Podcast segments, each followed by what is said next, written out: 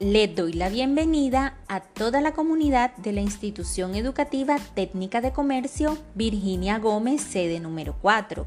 Este es tu espacio, tu profe en casa, y yo soy la profesora Ana Milena García Hernández y te estaré acompañando en esta oportunidad en las actividades de las guías de enseñanza del área de matemáticas.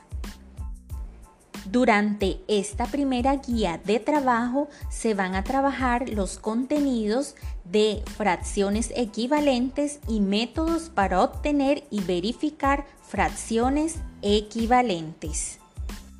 Esta guía está dividida en cinco momentos y previo a ello encontrarás una introducción, la cual solo debes leer. Momento número 1. Exploración. Es importante que recuerdes un tema anterior visto en las guías de matemáticas y estuvo relacionado con el de fracciones, sus términos y su lectura. Recuerda, las fracciones son un tipo especial de números y están representadas con un numerador y un denominador. El denominador te indica las partes en las que está dividida una unidad y el numerador las partes que se toman de esa unidad. No lo olvides porque para este tema de hoy es importante que tengas claro estos dos conceptos. A partir de este momento debes tomar todos tus apuntes en el cuaderno correspondiente. Analicemos juntos la situación del momento de exploración. Carlos y Miguel limpian las ventanas de un edificio. Carlos limpia 6 doceavos de ventana y Miguel limpia 3 sextos de ventana. De acuerdo con lo observado en la imagen, contesta. ¿Crees que Carlos y Miguel limpiaron la misma cantidad de superficie? Justifica tu respuesta. Para dar respuesta a este punto, observa muy bien la imagen, pero también mira las dos fracciones y ten en cuenta el denominador, que es el número que está por debajo de la línea, y el numerador, que es el número que está por encima de ella. Momento número 2. Estructuración. Este momento lo debes leer muy atentamente, con todos tus sentidos a disposición del tema y de igual manera debes copiar este momento con todos los conceptos en tu cuaderno. Vamos a detenernos un poco en este momento de estructuración. Aquí te van a presentar un método para verificar si dos fracciones son equivalentes. Para entender esto, analiza el ejemplo que te presentan en la guía y observa muy bien que para verificar esta equivalencia lo único que tienes que hacer es multiplicar los términos en cruz y si este resultado es el mismo, eso quiere decir que las dos fracciones son equivalentes.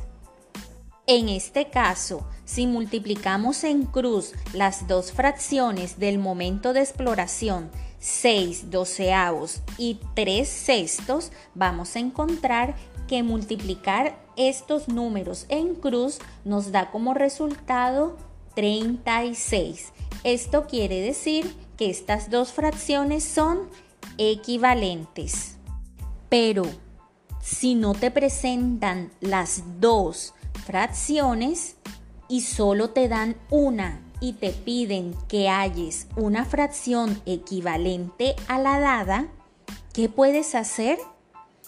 No te preocupes, tienes dos métodos. Método número uno, amplificación. Este método es muy sencillo y simplemente vas a utilizar la multiplicación para poder utilizar este método. Ejemplo, si te dan la fracción 4 quintos y te piden que halles otra equivalente a esta, lo único que tienes que hacer es multiplicar esta fracción por el mismo número. Esto quiere decir que si multiplicas 4 por 2 y 5 por 2, el resultado que te dé va a ser la otra fracción equivalente. En este caso sería 8 décimos. Método número 2. Simplificación. Para hallar una fracción equivalente tienes dos métodos. En este vas a utilizar la división y no la multiplicación como en el método anterior. Para este caso debes dividir el número o fracción por un mismo divisor. En este caso, 6 quinceavos es dividido por el número 3 y ambos hay que hacerles la división, tanto el 6 como el 15. Si hacemos esta división que debe ser exacta, vamos a tener otra fracción. En este caso sería 2 quintos.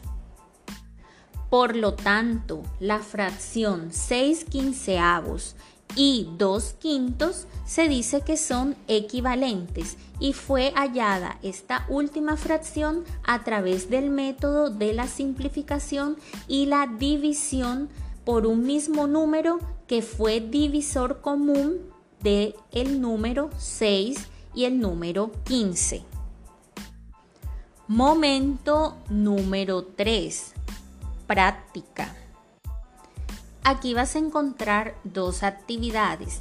La primera te pide que verifiques y compruebes si cada par de fracciones son equivalentes. Recuerda que para realizar esta verificación simplemente tienes que multiplicar en cruz y si el resultado es igual quiere decir que esas dos fracciones son equivalentes y si no te da un resultado igual, quiere decir que no lo son. Entonces realiza el procedimiento y en la parte de abajo escribe si son o no equivalentes. No olvides marcar con una X las fracciones que no resulten equivalentes. Actividad 2 del momento de práctica. Halla la fracción equivalente utilizando los dos métodos. Recuerda, amplificación o simplificación según lo indique cada caso.